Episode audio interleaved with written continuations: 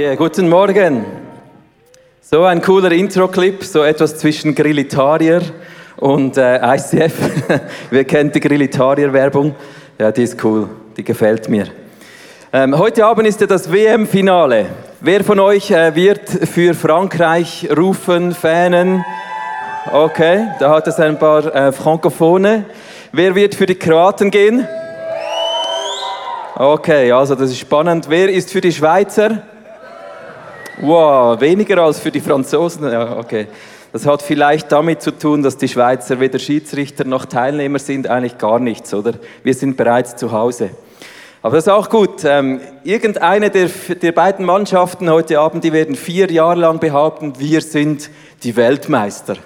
Und das werden nicht nur diese paar Spieler behaupten, sondern das wird ganz Kroatien sagen, wir sind Weltmeister, oder? Und äh, das ist eigentlich genau das, was du Simon gesagt hast. Deshalb gehen wir ans Camp dorthin, weil wir wissen, wir gehen zu den Weltmeistern in die Ferien. Da wirst du versorgt, umsorgt, die werden großzügig sein, gut gelaunt. Äh, das ist der schönste Ort, wo man überhaupt sein kann. Das Spannende ist ja eigentlich, dass wir Schweizer uns ja auch mit unserem Nationalteam extrem identifizieren. Schaut mal unser Schweizer Nationalteam an. Die waren ja auch dabei. Vielleicht habt ihr es bereits vergessen. Aber die waren ja auch da. Die haben gespielt und es gibt keine Zeit ähm, überhaupt im ganzen Jahr oder verteilt über vier Jahre, wo Leute sich derart identifizieren wie in der Zeit der Fußballweltmeisterschaft. Also da hängt man Fahnen an die Balkone, da, da packt man den Rückspiegel des Autos liebevoll ein mit einem Schweizer Kreuz und schaut sie euch an, das waren unsere Schweizer Männer. Wer von euch fühlt sich repräsentiert durch diese Schweizer Nationalmannschaft oder hat sich gefühlt? Okay, sehr, sehr wenige. Weshalb ist denn das wohl so, also speziell? Ähm, ich habe mich sehr wohl repräsentiert gefühlt von diesen Schweizern. Die haben das Schweizer Kreuz, die haben für unsere Nation Fußball gespielt. Um das geht es ja an der Fußball-Weltmeisterschaft. Vielleicht muss ich das mal in einer anderen Gelegenheit euch erklären. Das war unser Team. Okay, ich bin also schockiert heute Morgen. Ihr macht mich kaputt. Das ist unsere Familie, die hatte eine Mission an der Weltmeisterschaft. Die hatten eine Mission, erstens die Schweiz zu vertreten und zweitens so weit wie möglich zu kommen, sich zu qualifizieren, zu gewinnen, gut Fußball zu spielen. Das war deren Auftrag. Okay? Ich habe äh, meine, ein Foto meiner Jungs gemacht, die haben sich extrem identifiziert in dieser WM. Also die mussten unbedingt so ein Dress haben und die haben das sogar noch getragen während dem Zähneputzen. Also das war ihr Teil, oder? Die Aufgabe des Schweizer Fußballteams, die hat mich inspiriert, auch für uns. Es gibt einen Auftrag und zwar das ist Repräsentieren. Wenn du dir mal vorstellst, du bist an der Fußballweltmeisterschaft und deine Aufgabe ist es effektiv, die Schweiz zu repräsentieren, dort in dem Turnier, dann ist das auch eine ernste Angelegenheit. Es gibt Nationen, wo das nicht so einfach ist wie bei uns Schweizern. Denken wir mal zurück an Andres Escobar. Das war ein kolumbianischer Fußballspieler, der hat in der WM 1994 ein Eigentor geschossen als Kolumbianer in sein eigenes Tor. Eine Woche später war der tot. Ein Kolumbianer hat den erschossen, weil er das ernst nahm mit der Repräsentation. Verstehst du, das ist schon noch eine ernsthafte Angelegenheit. Wenn wir vom Fußball weggehen zum Eishockey, dann hatten wir ein riesiges Highlight vor ein paar Monaten. Die Schweizer Eishockey-Nationalmannschaft, die wurde Zweite an der Eishockey-WM. Und als sie nach Hause kamen, da wurden die gefeiert. Ich habe ein Bild mitgebracht, die sind da wie die Helden, so give me five, yeah, check, check, mit dem Bier in der Hand, die Medaille um den Hals. So sind die nach Hause gekommen, so wünscht man sich nach Hause zu kommen, wenn man irgendwo in der bösen, weiten Welt eine Familie repräsentiert oder eine Nation repräsentiert. Die waren erfolgreich und wir alle lieben sie dafür. Schau, wir alle sind so geschaffen, dass wir gerne Teil sind einer Familie, einer, einer Gruppe von Leuten, die etwas Größeres zusammen erreichen wollen als nur das, was ich selber könnte. Wir sind alle gern dabei, wenn es Spaß macht. Wir sind alle gern dabei eines Teams oder einer Familie. Und weshalb ist das so? Ganz einfach, weil Gott selber auch so ist. Gott selber ist Family. Und Gott ist nicht nur Family, Gott ist Family on a Mission. Und das ist heute Morgen mein Thema. Ich möchte mit euch so durch die Bibel gehen, eigentlich ganz grob sozusagen durch die ganze Bibel in ein paar Minuten und euch zeigen, wie Gott tickt und wie er dich und mich einbezieht in seine Familie. Also wenn wir von Family und Mission sprechen, dann lass uns bewusst sein, heute Gott ist selber Familie und Gott selber hat eine Mission. Also ganz einfach.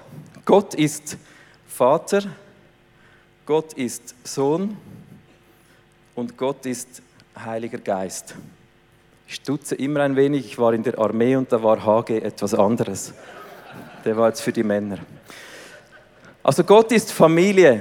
Er ist Familie, er ist Vater, Sohn und Heiliger Geist. Und Gott hat eine Mission. Lass uns das anschauen. Im ersten Timotheusbrief ist diese Mission aufgeschrieben. Ganz simpel und einfach. Gott möchte, Gott will, dass alle Menschen gerettet werden und seine Wahrheit erkennen. Es gibt nur einen einzigen Gott und nur einen einzigen, der zwischen Gott und den Menschen vermittelt und Frieden schafft. Das ist der Mensch Jesus Christus. Also die Familie Gott hat eine Mission und diese Mission bedeutet, alle Menschen sollen gerettet werden, die irgendwo da drüben sind, sollen Teil seiner Familie werden. Gott ist Family on Mission. Weil Gott so ist, hat er auch dich und mich so geschaffen. Ich glaube, Gott ist nicht nur Family on Mission, sondern die Art und Weise, wie Gott die Welt rettet, also wie Gott seine Mission erreichen will, ist wieder durch Families on Mission. Ich möchte euch zeigen durch die Bibel hindurch, wie Gott immer wieder Familien gewählt hat. Als erstes hat Gott in seine große Familie hinein, hat er den Adam und die Eva geschaffen.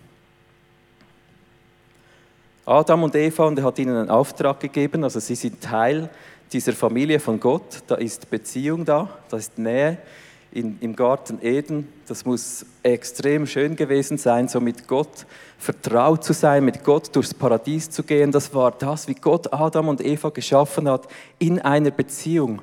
Und wenn wir lesen im ersten Mose, können wir einen Vers einblenden, dann sehen wir, dass Gott sie einerseits in seine Familie hinein geschaffen hat, aber andererseits hat er ihnen nebst der Beziehung auch eine Verantwortung gegeben. Und zwar sollen sie sich kümmern um diese Welt, die Gott geschaffen hat und den, Men äh, den Tieren Namen geben. Also wie Gott funktioniert, ist, er ist Familie und er kreiert den Menschen wieder als Familien, die eine Mission haben. Adam und Eva haben Beziehung zu Gott und eine Verantwortung. Wenn wir jetzt die Bibel kennen, dann wissen wir, da ging was schief. Da ging heftig was schief. In diese Beziehung hinein hat der Feind Satan hineingewirkt der hat da drin sein Ziel erreicht und der Adam und die Eva, die sind irgendwo da drüben gelandet, entfernt von Gott und jeder Mensch, der auf die Welt kommt, ist eigentlich getrennt von dieser Beziehung. Adam und Eva sind dort drüben gelandet, eigentlich plötzlich in der Familie des Feindes drin. Und seither ist Gott auf der Mission, jeden Menschen von dort rechts nach links zu bringen. Jesus kam erst später. Gott hat seine Art, Family und Mission zu leben, auf verschiedene Weise gemacht. Ich zeige euch den nächsten Schritt. Bevor ich da Adam und Eva weggehe, kommt mir das in den Sinn. Als ich diese, die Schweizer Nazi gesehen habe, das ist ja euch auch so gegangen, da gab es diesen Jubel, den Doppeladler. Schaut den mal an, so wie das ausgesehen hat. Das hat mich unglaublich genervt. Verstehst du das? Äh, wen hat das genervt? Eigentlich fast alle, oder wahrscheinlich haben jetzt alle hochgehalten, die vorhin nicht hochgehalten haben, als ich gefragt habe, haben die euch repräsentiert? Stimmt's? Warst du genau die Person? Okay, ich auch, weil der Job der Schweizer Nationalmannschaft war, wenn ihr das Fußballleibchen anschaut, für dieses Schweizer Kreuz zu spielen. Und in dem Moment, als diese Fußballer mit dem Doppeladler auffuhren, haben sie in ihrem Nähkästchen irgendwas, in einem Fadenkörbchen irgendwas verwechselt. Also, also ich, ich bin ja Fußballer gewesen, lange. Und ich kann diese Reaktion sehr gut auf der persönlichen Ebene nachvollziehen. Wir gehen da nicht zu stark in den Doppeladler rein. Aber wenn du so genervt bist über Monate, dann kommt alles hoch, verstehst du? Und dann kommt das ungefiltert hoch, deshalb der Doppeladler. Aber es ist nicht korrekt in dem Moment, wo du für eine Nation spielst, für eine andere zu jubeln. Das ist ganz simpel und einfach, das war auch meinen Jungs klar, oder? Die waren enttäuscht. Und was daraus resultiert hat, ist fast noch eine politische Spaltung in der Schweiz. Der äh, Fußballdirektor sagt was, dann sagt die SP-Präsidentin was und es, es wird plötzlich politisch in der Schweiz und an der Frucht erkennst du, wie mühsam eigentlich dieser Jubel war, oder? Das war eine Spaltung und das kommt mir hier bei Adam und Eva irgendwie bekannt vor. Die hatten eine Aufgabe, der Familie Gottes hier auf dieser Welt zu repräsentieren. Die haben eine Aufgabe gehabt. Und irgendwie ging das schief. Und was daraus geschieht, ist Spaltung, man kommt durcheinander, es geschieht ein Chaos. Und das ist eigentlich genau dasselbe mit dem Doppeladler. So, jetzt hat das ICF noch ein Statement zum Thema Doppeladler gemacht. Gott hatte dermaßen die Schnauze voll von seiner Familie, dass er alles zerstörte, außer eine weitere Familie. Noah und seine Familie kriegten wieder den Auftrag. Lass uns den Vers anschauen, 1. Mose. Da steht, Gott segnete Noah und seine Söhne, also Familie, und sprach, vermehrt euch und bevölkert wieder die Erde. Familie, die in einer großen Familie zu Hause ist, mit einer Verantwortung hier diese Erde wieder einzunehmen. Gott ist Familie und Mission und Gott kreiert Familie und Mission. Die nächste Familie, die Gott auserwählt hat, das war dann der Abraham. Ich mache da extra ein bisschen Abstand. Und die Sarah. Und was bei Abraham und Sarah interessant sind, wir hatten den Israel Day. Abraham hieß, zum Anfang hieß er Abram und sie hieß Sarai. Und Gott wählte sie aus als eine Familie und sagte folgendes. Der Herr segnet, sagte zu Abraham, geh fort aus dem Land, das ich dir Warte, geh aus dein, verlass deine Heimat und deine Verwandtschaft und zieh in das Land, das ich dir zeigen werde. Ich werde dich zum Stammvater zu einer Familie machen, eines großen Volkes und dir viel Gutes tun. Dein Name wird überall berühmt sein. Durch dich werden auch andere Menschen am Segen teilhaben. Mission. Ich mache dich zu einer Familie, die über alle Generationen bis zum heutigen Tag hin zum Segen sein wird. Also eine Familie, Abraham und Sarah mit einer Mission für die ganze Welt ein Segen zu sein. Bis heute ist dieses Volk Israel ein Segen für uns alle und aus diesem Volk kam der Erlöser, zu dem wir später noch kommen, der der Weg überhaupt möglich macht, wieder in diese Familien von Gott zu kommen. Und was mich so berührt an dem Punkt, wie Gott Familie schafft bei Abraham und Sarah, ist, dass er seinen eigenen Namen, den schreibe ich jetzt mal hier, den ja die Juden nicht mit ähm, Vokalen schreiben, sondern nur mit Konsonanten. Yahweh. Gott gibt Abraham eines seiner H und er wird zu Abraham. Und Gott gibt der Sarah eines seiner H. Sie ist nicht mehr Sarai, sondern Sarah. Und damit schafft er Identität in seiner Familie. Verstehst du? Ein Teil der Familie Gottes zu sein, ist Identität. Abraham und Sarah sind die Familie Gottes bis heute. Sie sind sein Volk. Das ist der Bund, den Gott geschlossen hat. Also man kann hier auch schreiben Bund. Gott schließt einen Bund mit seiner Familie. Das ist sein Ding, das ist seine Leidenschaft. Gott funktioniert als Familie und schaut, man kann es immer noch größer malen. Und ihre Verantwortung ist, durch diesen Bund hindurch zu lieben und Menschen hineinzubringen. Gott ist Familie. Und ich hoffe, das springt dir heute so richtig entgegen. Wir haben einen Gott, dessen Herz schlägt für diejenigen, die er auserwählt. Er schlägt für jeden Menschen. Er möchte, dass jeder Mensch gerettet ist und Teil seiner Familie wird. Jetzt hat das ja alles nichts genützt. Wir wissen, der Abraham, die Sarah, die waren unterwegs, aber es ist noch lange nicht so, dass die Mission erfüllt ist. Gott hat seinen eigenen Sohn schließlich auf diese Welt gebracht. Jetzt wird es hier chaotisch. He?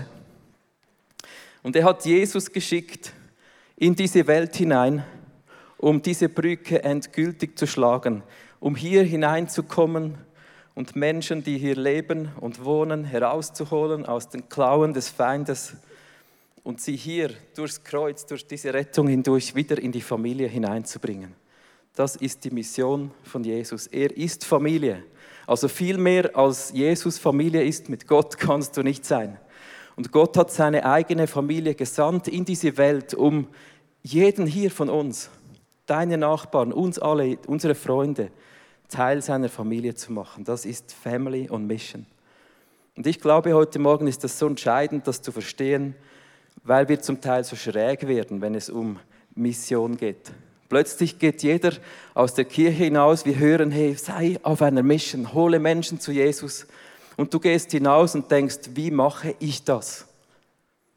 Und das hat mir so geholfen zu merken, ich bin Teil einer Familie. Es bin nicht einfach ich allein.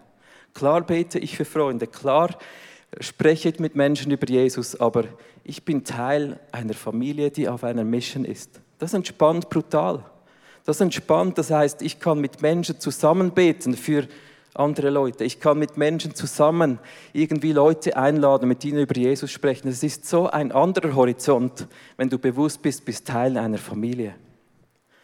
Und ich möchte mit euch ein paar Schritte durchgehen. Wie hat denn Jesus jetzt konkret seine Mission erfüllt? Wir wissen alles über das Kreuz, wir wissen da Bescheid. Aber Jesus war nicht von Anfang an am Kreuz. Zuerst hat Jesus zum Beispiel seine Taufe erlebt. Im Moment seiner Taufung wurde offenbar für alle, dass er das nicht alleine macht.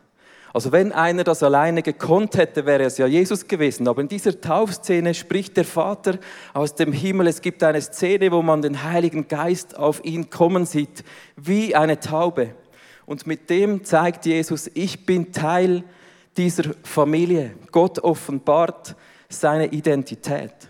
Die Identität bei Jesus kam vor allem anderen. Und seine Identität ist, ich bin Family. Ich bin die Familie Gottes, die hierher kommt. Ich bin die Rettung.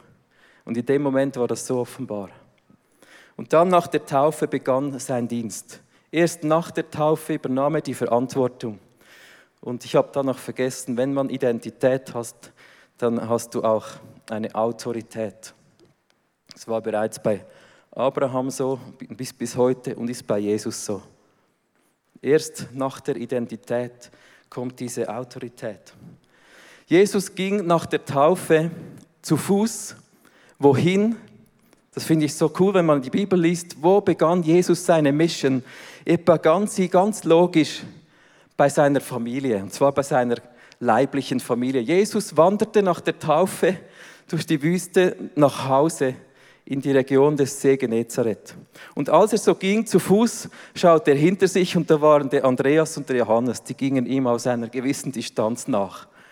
Die hatten irgendwie Jesus spannend gefunden. Das waren die ersten zwei, die irgendwo Jesus nachfolgten. Und er kam zu seiner Familie, hat dort das Wunder getan mit dem Wein. Und die Jungs haben das gesehen. Dann ging Jesus in die Synagoge, wo bei seiner Familie, weil das absolut üblich war. Jede Familie hatte einen Ort, wo sie wie zur Kirche in die Synagoge gingen und Jesus hat dort gesagt, ich bin der Messias. Hat er nicht direkt gesagt, aber er hat die Schriften so ausgelehrt, dass die Leute realisierten, wow, der war ja mein Kollege, das war der Bauchnuschti von nebenan, oder? Und der sagt jetzt in der Synagoge, ich bin die Hoffnung. Und sie wollten ihn umbringen. Jesus war bei seiner eigenen leiblichen Familie an den Punkt geraten, wo sie ihn umbringen wollten. Verstehst du das? Wenn du hier zum ICF kommst, jahrelang, Leute kennen dich und dann stehst du auf und du erzählst über deine Berufung und dann wäre das ICF plötzlich hinter dir her, oder? Wir würden den, den Abgrund hinabschießen. Das wäre eigentlich das, was Jesus hier erlebt hat. Aber es gab diese zwei Jungs, die kamen mit ihm mit, selbst dann, als die Familie ihn verabscheute. Und der nächste Ort, wo Jesus hinging, das war die Familie von Andreas und Johannes. Ja, logisch. Wo gehst du hin, wenn deine eigene Familie dich verstößt? Da gehst du zur Familie deines Kollegen. Das war bei mir schon als Kind so, oder? Die Mutter sagt, jetzt ist fertig Fernsehen, hatten wir zwar gar nicht. Ähm, dann ging ich zu meinem Freund Fernsehen, oder? Wenn deine Familie die Türe zu hat, dann gehst du zur Familie deines Kollegen. Und Jesus hat eigentlich auf dieser Mission angefangen, dass fremde Leute wie Andreas und Johannes wurden zu Freunden. Das war der erste Schritt, wie Jesus seine Familie gründet. Freunde sind die Menschen, die, wenn sie die Möglichkeit haben, deine Mission unterstützen. Diesen Satz können wir auch einblenden. Freunde sind diejenigen, die der Mission dann dienen, wenn es gerade möglich ist und passt. Das sind Freunde. Johannes und Andreas haben Jesus sein Boot zur Verfügung gestellt, als er predigen wollte. Dann ging das weiter bei dieser Familie von Andreas und Johannes. Da gingen die Türen der Herzen plötzlich auf. An dem Ort erlebten Menschen plötzlich die Heilung. Leute in der Synagoge bei Andreas und Johannes zu Hause waren offen für diesen Jesus. Die glaubten, dass dieser Jesus eine Mission hat, die mit ihnen was zu tun hat. Sie wurden von Freunden zu Nachfolgern. Und weißt du warum? Sie sahen die Wunder. Und nicht nur das, sie waren bereit, alles, was sie hatten, so ihre Ressourcen, ihre Zeit, ihr Vertrauen, diesem Jesus zu schenken. Petrus war mit Jesus im Boot und das ist ja das Werkzeug eines Fischers und hat gesagt, wirf deine Netze nochmals aus. Und wenn du das einem Fischer sagst, als Bauknusti, als Bauarbeiter, der sagt dann, ja, hey, ich war die ganze Nacht fischen, wir haben nichts gefangen und du als Zimmermann wirst mir jetzt sagen, ich soll hier nochmals fischen. Aber er hat es trotzdem gemacht, weil er geglaubt hat, dass Jesus seine Mission hat und weil er an ihn geglaubt hat, hat er es gemacht. Er wurde zu einem Nachfolger. Nachfolger sind diejenigen Menschen, die ihre Ressourcen und Fähigkeiten für die Mission zur Verfügung stellen. Ich möchte hier ganz kurz die Frage in die Runde werfen. Wo stehst du Jesus gegenüber? Ist Jesus für dich so ein Fremder, der dich vielleicht interessiert? So jemand, wo du ein bisschen aus der Distanz nachläufst oder und schaust, hey, was, was tut der da? Oder bist du vielleicht bereits ein Freund, der bei Gelegenheit, wenn es gerade passt, in deine Agenda, in deine Mission, in deine Identität passt, dann hilfst du, dass er zum Ziel kommt? Oder bist du bereits eine Nachfolgerin, die Ressourcen und Zeit und Gaben und Möglichkeiten für Jesus und seine Mission zur Verfügung stellt? Es gibt noch einen Schritt mehr als der Nachfolger. Jesus hat gemerkt, im Umfeld dieser zwei Jungs, da kommen Menschen, die glauben. Es geschahen Wunder, Zeichen. Und dann hat Jesus diesen Fischern gesagt, hey, lasst eure Netze liegen. Kommt mit mir mit. Wir gehen jetzt aus unserem Dorf raus auf eine Mission und ich will euch zeigen, wie man Menschen fischt. Verstehst du, es war der Moment, wo auch sie aufgefordert waren, aus ihrem persönlichen Umfeld rauszugehen für eine Mission, die größer ist als ihr eigenes. Das bedeutete, ihr Einkommen liegen zu lassen, ihre Netze liegen lassen, ihre Freunde, Familie, Eltern, Kollegen liegen lassen für eine größere Mission.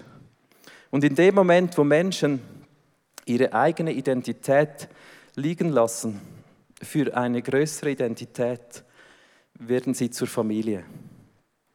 Johannes, Andreas, Petrus und mehrere Jünger haben sich entschieden, Teil dieser Familie von Jesus zu sein und diese Mission zu teilen. Familie sind diejenigen Menschen, die die Identität und Ziele voll und ganz für die Identität und Ziele der Mission der Familie hingeben. Für mich persönlich war das der beste Moment meines Lebens so, 1. November 98. Da habe ich mich taufen lassen. Und das war der Moment, wo ich mich entschieden habe, ab heute bin ich Teil dieser Familie. Meine Identität ist die Identität, ich bin ein Sohn Gottes. Und ich bin Teil dieser Mission. Ich lebe für eine Mission, die größer ist als meine eigene. Du bist Family und Mission dann, wenn du Teil dieser Familie Gottes bist. Und schau, wir sind unterwegs miteinander, dass diese Familie immer noch größer wird. Was hat Jesus dann seinen Jungs gesagt? Matthäus ähm, 28, lass uns das noch lesen. Er hat sie gesandt und hat gesagt, geht jetzt in alle Welt, holt diese Menschen rein. Und das ist der Moment, wo du und ich eigentlich genau gleich wie Adam und Eva, wie Noah und die Familie, wie Abraham, Sarah, wie Jesus, du und ich werden Teil dieser Familie und Mission, du und ich sind diejenigen, die Menschen von hier nach da holen. Und ich möchte euch eine Familie zeigen oder vorstellen jetzt heute vom ICF. Das ist die Familie Hab. Die haben ein Wunder erlebt als Familie und Mission, wie sie ihre eigene Tochter gesehen haben, zurückzukommen zu ihrem Vater. Lasst uns willkommen heißen auf der Bühne Beatrice, Stefan und Nadia Hab.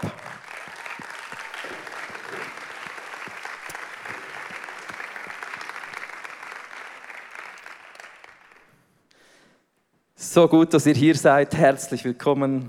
Hoi Beatrice, Stefan, ciao. Hoi, hallo Nadia.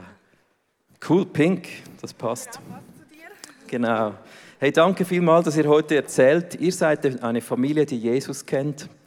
Und ihr hattet eine Mission so in den letzten Monaten und Jahren mit eurer Tochter.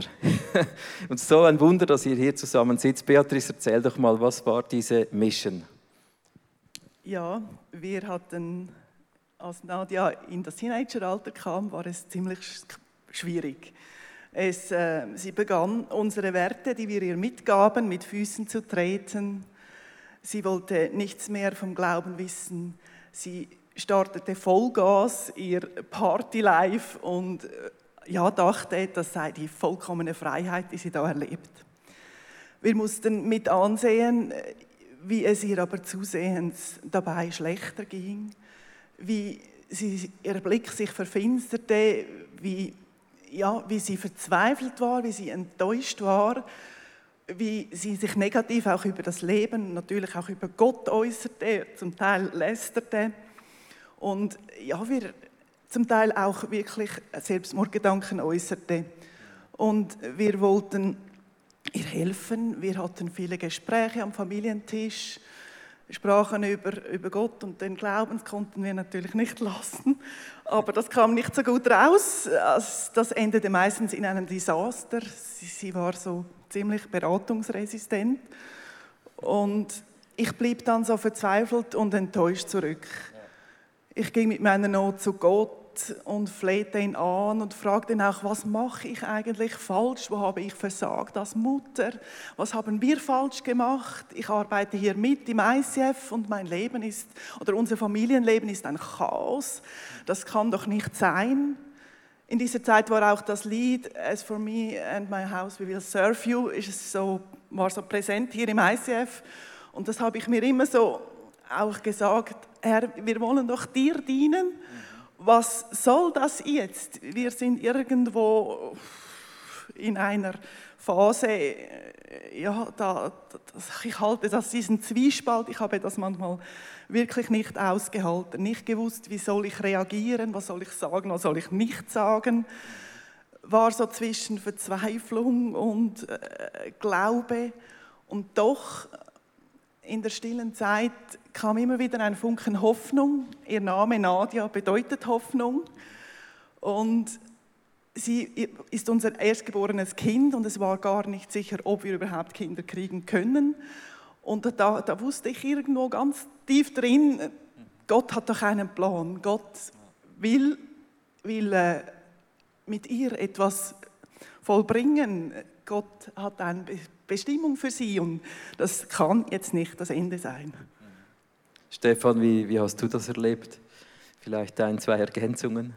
Ja, sie hat schon ziemlich alles gesagt, was wir erlebt haben. Und das war natürlich äh, für unsere Beziehung als Ehepaar auch nicht unbedingt lustig. Äh, wir hatten sehr oft dann auch Meinungsverschiedenheiten, wie wir jetzt auf Nadia und ihre neuen Ideen und Pläne reagieren sollen, äh, wo Unterstützung nötig ist, äh, wo Strafe sein muss und so weiter und so fort. Das war für uns extrem herausfordernd. Und ja, sie war wirklich beratungsresistent und äh, eines Abends, als wir da, als mal wieder die Fetzen flogen, habe ich ihr gesagt, trotz allem, ich mache nicht Schluss mit dir, egal was rundherum passiert, du bleibst mein Wunschkind und daran halten wir fest. So stark diese Aussage, Nadja, jetzt geht es ja hier um dich. das ist ja krass, was die von dir erzählen. Nein, aber du, du, du hattest ja eine völlig andere ähm, Sicht in dieser Zeit. Wie war das für dich? Wie hast du das erlebt? Also ich, äh, wie gesagt, es, die Teenagerjahre waren schwer. man, man, man sucht seine Identität und ich habe das falsche Umfeld gehabt, habe mich viel beeinflussen lassen von meinen Freunden, die keine, keine guten Freunde eigentlich waren in dem Sinn. Und, und so kommt man immer weiter weg von, von Gott, weil man sich, weil in dieser Phase, in diesen Teenagerjahren, legt man so viel Wert auf, auf die Worte von den anderen. Und ich habe mich dann gesucht in, in diesem Party-Life und habe festgestellt, ich finde, ich finde das, das bin eigentlich gar nicht ich, das ist nicht meine Identität. Und äh, äh, das war ein Prozess, wieder, die, du hast da eine Mauer hoch, hochgebaut, mit jedem Tag, mit jedem Tag, da, da wurde die höher eben und war sozusagen dann resistent gegen jeden guten Ratschlag, obwohl er ja nur gut gemeint wäre. Und äh, dann hat mich eine Freundin von Mama hat mich angesprochen, ähm, also da, das ist ja jetzt Ladies Lounge, aber du kommst doch auch, oder? Und ich war dann so, ja, mal, klar, ich komme. Du warst entsetzt, dass die überhaupt kam, okay. Genau, genau, überhaupt nicht mit dem gerechnet. Und ähm, dort, dort im ICF spürt man mega die, die Präsenz des Heiligen Geistes, dass dass er hier ist, die Liebe Gottes. Und ich habe mich oft gefragt, warum sind all diese Menschen hier so glücklich und, und ich selber bin doch eigentlich kaputt und, und kann nicht mehr. Und ich habe so, so gemerkt an dieser Ladies Lounge 2015, dass, dass Gott hier ist, dass er, dass er dieses Loch, dass er das füllen kann mit Liebe, mit Identität, mit, mit, mit Frieden und Ruhe auch weiterzugehen. Mhm. Ja. Und wie ging es dann weiter? So, du hast dich taufen lassen oder wie, wie kam diese genau. Entscheidung? Genau. Ja, es war ein Prozess Stück für Stück. Ich habe diese, diese Klötze, die ich aufgebaut habe, wieder runtergerissen und gesagt, Moll, ich will mehr von diesem Gott, ich lasse ihn zurück in mein Herz, ich will diese Mauer nicht mehr haben. Hm. Und äh, Leo hat äh, letztes Jahr eine ganz gute Predigt. Ich, ich, habe mich dann immer mehr mit dem Thema befasst und wieder, da ich wieder zurück wollte, wusste ich, ich werde mich eines Tages taufen lassen.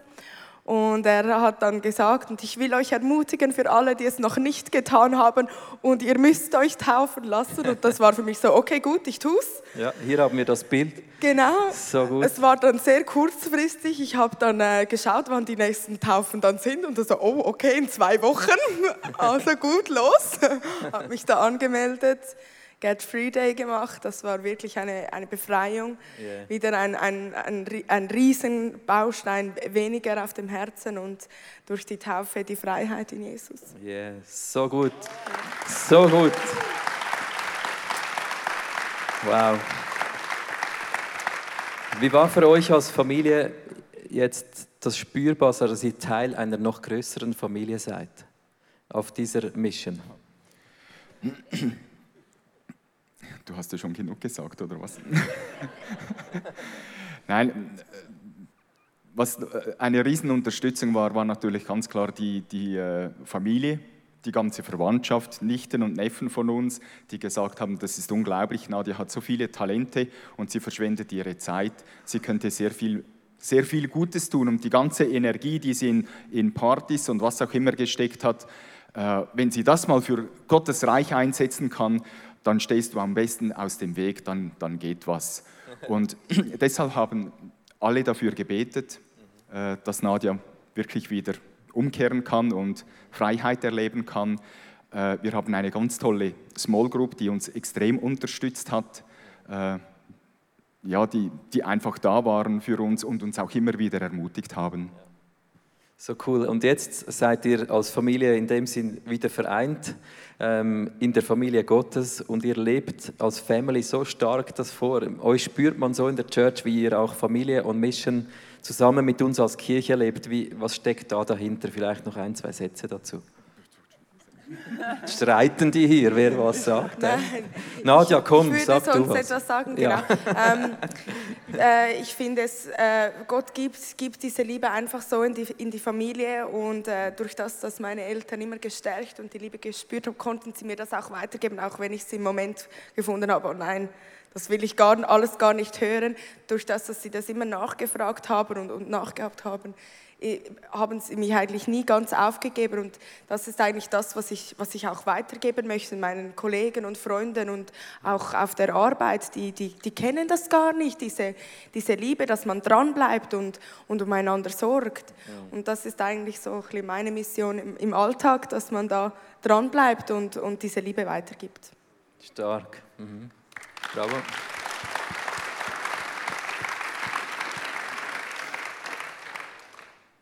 Denke auch, dass wir, dass wir einfach Zeugen sein wollen im Umfeld und die Liebe, die wir selber bekommen haben von Gott und auch das Wunder, das wir erlebt haben mit Nadia, das wir ja nicht selber machen konnten. Es ist wirklich, ich habe manchmal Gott angefleckt, also habe gesagt, greif du in ihr Leben ein. Ich weiß nicht mehr, ich kann, ich kann nicht mehr. Mhm. Und begegne du ihr. Und ich habe mich auch an die Verheißungen von Gott gehalten, gewusst, er will doch, dass alle Menschen äh, zu ihm kommen und seine Liebe erfahren, also muss er doch das tun. Und er hat diese Verheißungen erfüllt und das gibt, ein, gibt Hoffnung auch für, für andere Menschen in unserer Nachbarschaft, in unserem Umfeld. Yeah. Danke vielmals, dass ihr das erzählt habt. Ihr seid eine Familie, die so spürbar ist. Äh, Nadia, du bist bei den ICF Kids jeweils, du auch Stefan oder am Sonntag. Dich sieht mal am Infodesk und man spürt einfach bei euch dieses diese Entschlossenheit, die Mission zu leben. Danke vielmals für diese Geschichte. Applaus nochmals für die Familie Hab. Danke. Bis später. Für mich einfach so eindrücklich eine Geschichte, wie ein Mensch Jesus nochmals erleben durfte. Durch diesen Jesus nach Hause kommt in die Familie Gottes und nicht nur in die Gottesfamilie, sondern auch noch in die eigene Familie. Wir heute sind Familie on Mission. Es gibt eigentlich bei Gott nicht Familie ohne Mission. Das ist Teil deiner Identität, dass du auch eine Verantwortung hast und auch eine Autorität. Wenn Jesus in deinem Leben ist, du hast Autorität hier aus der Macht des Feindes Menschen zu begleiten in diese Familie Gottes hinein. Und schau, eines Tages werden wir wie die Schweizer Eishockeyaner, zeig nochmal das Bild, werden wir nach Hause kommen. Wir werden eines Tages die ganze Familie Gottes vereint sein im Himmel. Und du und ich, wir werden dort nach Hause kommen wie die Schweizer Hockey-Nazi und Gott, seine Engel werden uns feiern und sagen, so gut gemacht, ihr habt uns würdevoll mit Kraft und Autorität repräsentiert auf dieser Welt. Keinen Doppelader mehr, keine Spaltung im Herzen, sondern eine klare Identität. Und im Himmel gibt es nur noch eine Identität, Söhne und Töchter Gottes. Ich möchte heute Morgen mit euch zusammen beten. Es gibt viele, viele Möglichkeiten, wie Gott jetzt diese Message für dich braucht. Aber ich denke, für die einen ist es einfach mal wieder ein Bewusstwerden, ich habe ein Zuhause, ich habe eine Familie, ich habe eine Identität, die ist noch viel größer und großzügiger als alles, was ich über mich weiß, über meine Fehler, Vielleicht ist es der Moment, wo du vom Freund von Jesus zum Nachfolger und zu seiner Family wirst. Und für andere von uns ist es nochmal bewusst werden, hey, ich bin auch Teil der Mission. Es ist nicht nur eine Familienparty hier auf der Welt, sondern es ist eine Mission. Lass uns zusammen beten. Vater im Himmel, ich danke dir für deinen Herzschlag, der heute so spürbar ist. Du bist ein Vater, dessen größter Wunsch es ist, alle seine Kinder an seinem Tisch zu haben, in seiner Nähe zu haben, dass kein einziges seiner Kinder verloren geht. Und diese Vaterliebe spreche ich heute über dir aus. Du bist geliebt, du bist wunderbar gemacht von deinem Vater und er hat eine Sehnsucht, dass du zu Hause bist, dass du nach Hause kommst in diese Beziehung, in diese Nähe hinein.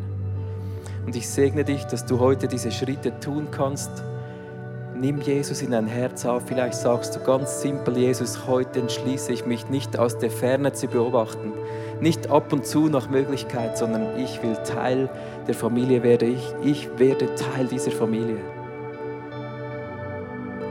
Und ich segne dich, dass du aufstehen kannst und auch ein Bewusstsein hast, dass du Verantwortung trägst, dass du Autorität trägst und dass du repräsentierst. Egal, ob du das willst oder nicht, wenn du zu Jesus gehörst, repräsentierst du.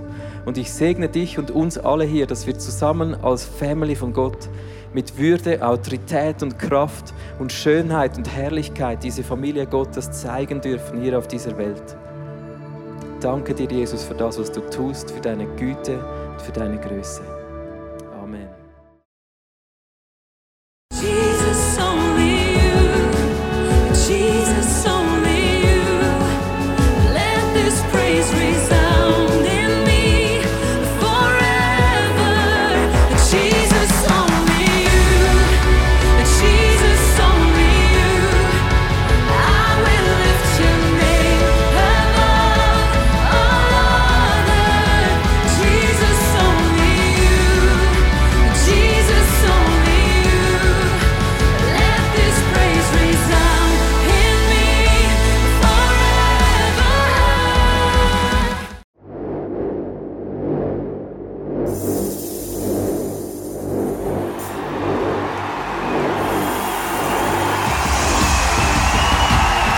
God, I will trust your sovereignty when there is no clarity because I can't sit forever in my disappointment and pain. I'm going to stand and I'm going to sing again, sing again, sing again.